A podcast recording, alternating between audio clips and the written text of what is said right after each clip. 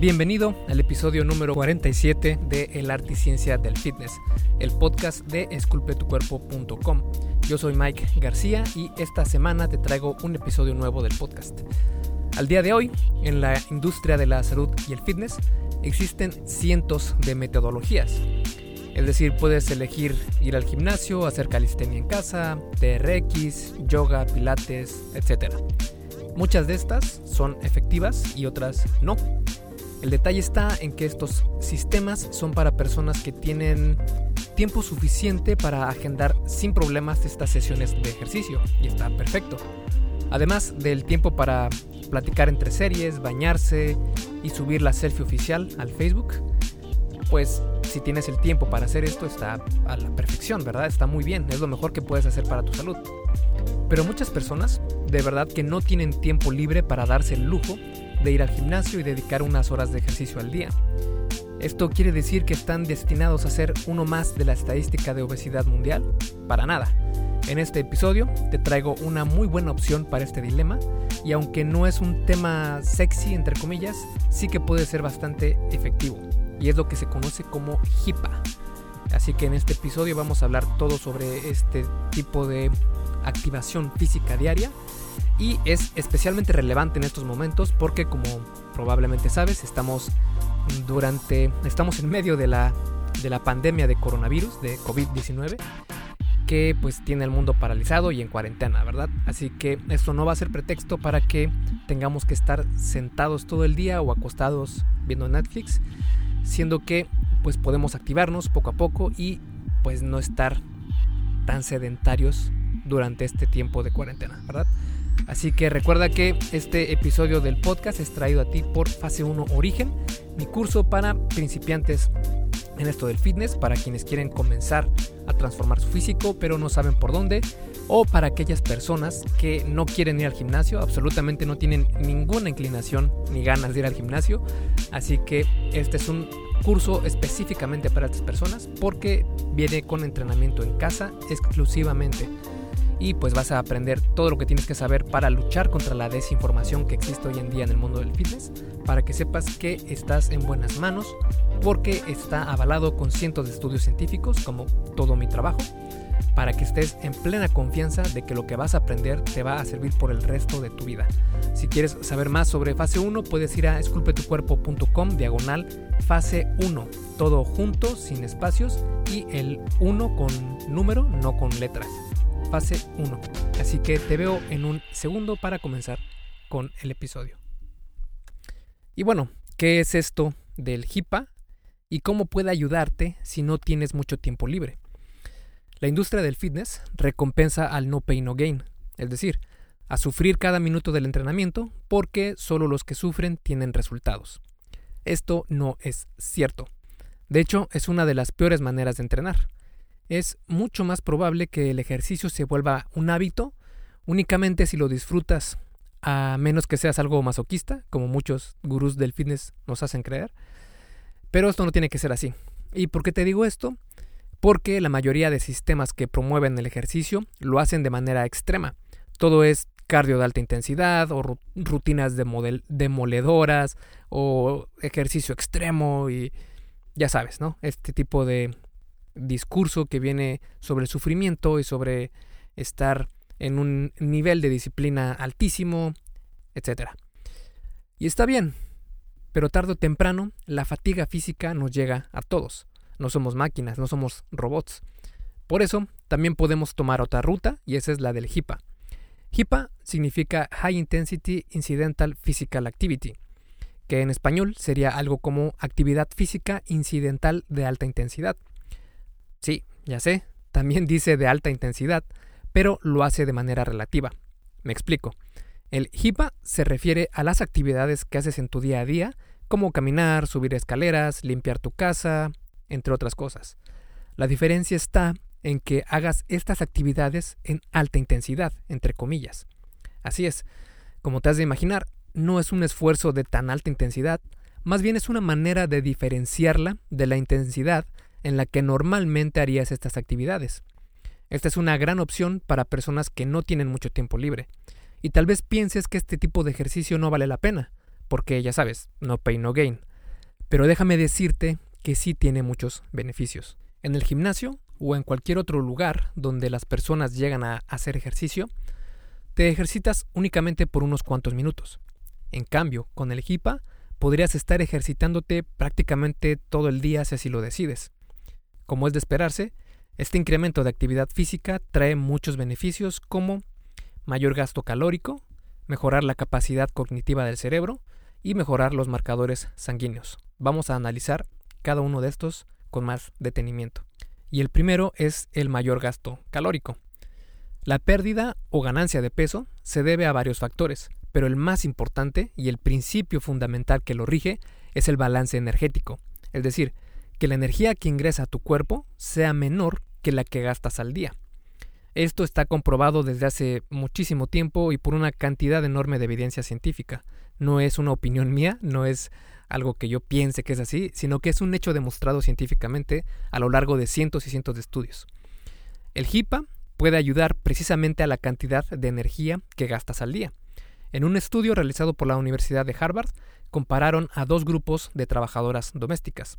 Al grupo 1 se le mencionó cuántas calorías gastaban la actividad que realizaban, y al grupo 2 no les dijeron nada porque fue el grupo de control. Las trabajadoras del grupo 1 que sabían que su trabajo provocaba mucho gasto calórico, perdió más peso y su salud mejoró más en comparación con el grupo de control. Misma actividad, diferente mentalidad. El simple hecho de saber que lo que hacían iba a provocar que bajaran de peso, las motivó a esforzarse un poco más en esas actividades. El segundo beneficio del HIPAA es que mejora la capacidad cognitiva del cerebro. En una reseña que fue realizada con ayuda de la Universidad Nacional Autónoma de México, se encontró que las personas que tenían actividad física incidental más intensa lograron mejores calificaciones en exámenes de IQ que las personas más sedentarias. Exactamente, realizar tus actividades cotidianas con más intensidad puede traer beneficios a tu cerebro. De hecho, esto no es un una investigación que haya encontrado esto únicamente, sino que existen muchas otras donde demuestran que el ejercicio puede hacerte más inteligente. De hecho, también tengo un, eh, eh, artículo en esculpetucuerpo.com. Puedes buscar ejercicio importante, creo, y te va a aparecer un artículo que se llama ¿Por qué el ejercicio es más importante de lo que crees? Y habla precisamente sobre esto. Y bueno, esto no solo sucede con el HIPAA, sino que sucede con la mayoría de actividades físicas. Y el tercer beneficio del HIPAA es que mejora los marcadores sanguíneos. Como casi toda actividad física, el HIPAA también mejora estos marcadores.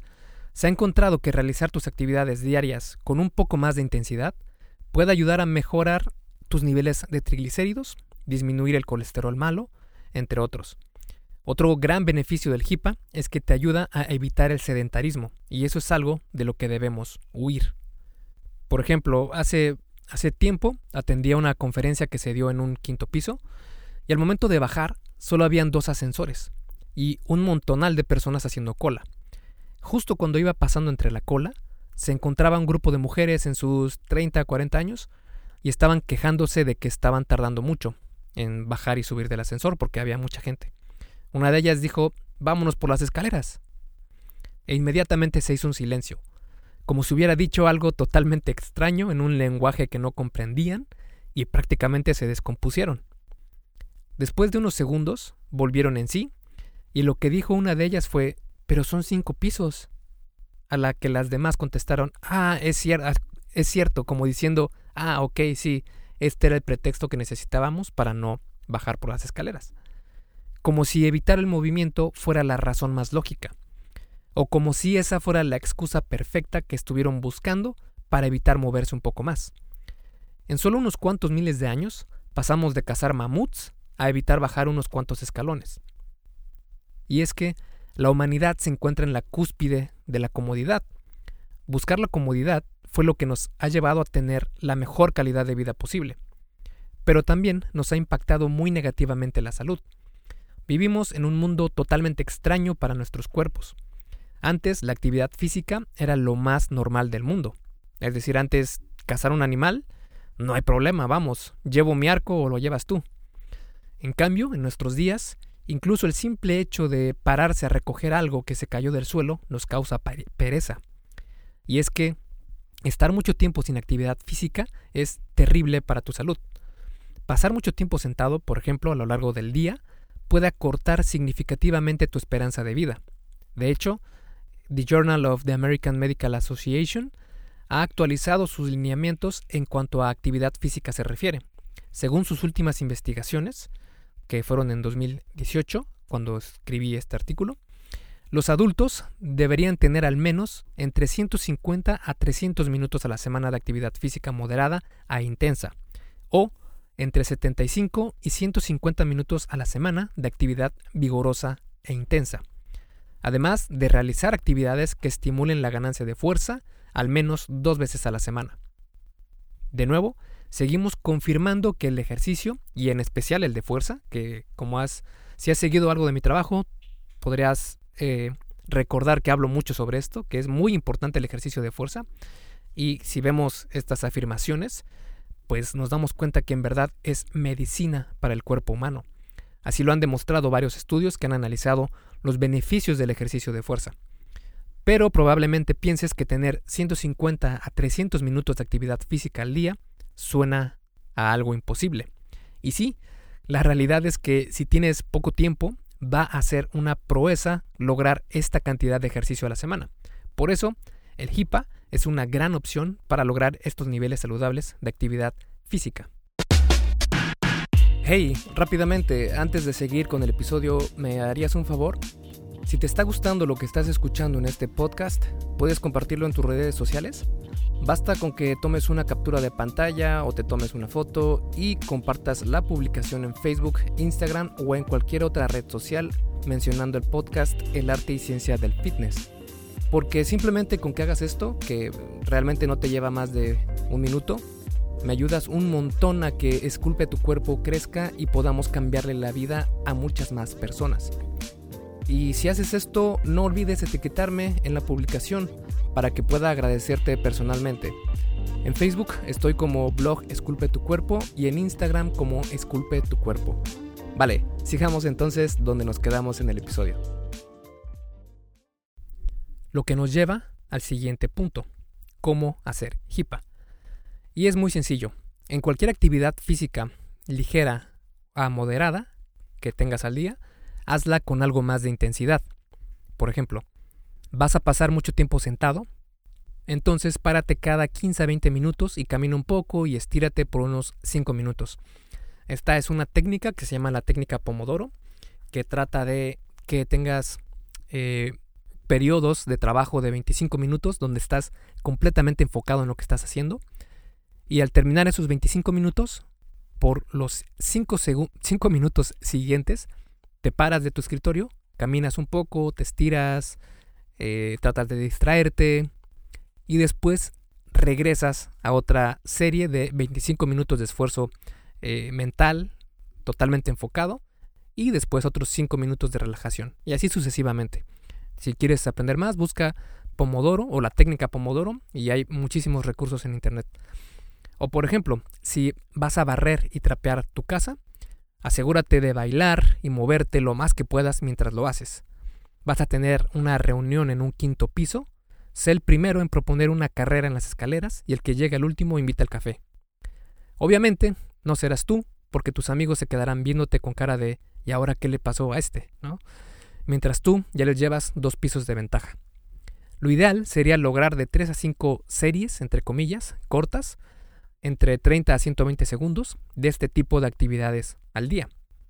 Una manera de saber si la intensidad es la adecuada es si, después de realizar la actividad de HIPA, estás con la respiración algo agitada y necesitas recuperar un poco el aliento, sin estar necesariamente cansado. De hecho, esta métrica de sentir tu respiración agitada sería una mejor opción a la clásica muévete más, ya sabes, el clásico consejo que nos dicen de, ah, pues come menos y muévete más, ¿no? Porque así puedes poner una medición algo más objetiva, o al menos más sensitiva, sobre qué tan intensa debe ser tu actividad física cotidiana para ser considerada HIPA. Para lograr tener varias rondas de actividades HIPA al día, es necesario que estés pendiente de los lugares donde puedes aplicar este tipo de ejercicio. Y es que a lo largo del día tenemos mm, muchas opciones en las que elegimos qué hacer. Tenemos varias opciones y nosotros elegimos la que creemos mejor. O eso sería lo ideal. Por ejemplo, en este momento estás escuchando este podcast y es una muy buena opción porque en lugar de hacer esto podrías estar jugando Candy Crush en tu celular, ¿verdad? Y es una decisión que estás tomando para tener más conocimiento que sabes que te va a ayudar eh, a largo plazo. Mañana podrías tomar el ascensor a tu trabajo o bien subir por las escaleras. Podrías caminar lento o meterle más intensidad y caminar como si realmente tuvieras la intención de llegar a un lugar. Todo, absolutamente todo es cuestión de decisiones. Tus decisiones, tus resultados. Desde cómo te mueves en tu día a día hasta qué es lo que vas a comer, que de hecho también es muy, muy importante. Porque digamos que estás escuchando este podcast porque quieres hacer ejercicio para bajar de peso, ¿vale? Así que digamos que tu idea es que quieres hacer ejercicio, pero no tienes tiempo. Leíste sobre el HIPAA o escuchaste este artículo sobre el tema y piensas que es una gran opción para ejercitarte y por fin lograr bajar de peso. Pero no te voy a mentir voy a decirte qué es lo verdaderamente importante para bajar o también subir de peso. ¿Preparado? Ahí va. Lo que realmente importa para bajar de peso es tu nutrición. Punto. Es decir, de nada va a servir que camines intensamente a todos lados, como si te vinieras siguiendo aquel amigo al que le debes dinero, si a lo largo del día comes como animal. Y lo sé, sé que escuchar palabras como dieta es algo a lo que la mayoría de nosotros le tenemos aberración. Pero ojo, no dije dieta, dije nutrición. ¿Por qué? Por la sencilla razón de que las dietas son hechas para forzarte a llevar una nutrición algo mejor de la que llevas actualmente. Digamos que son un método y no el principio fundamental. Principios hay pocos, métodos miles. Los métodos cambian, los principios nunca. Las dietas son como la carrocería de un coche y la nutrición es como el motor.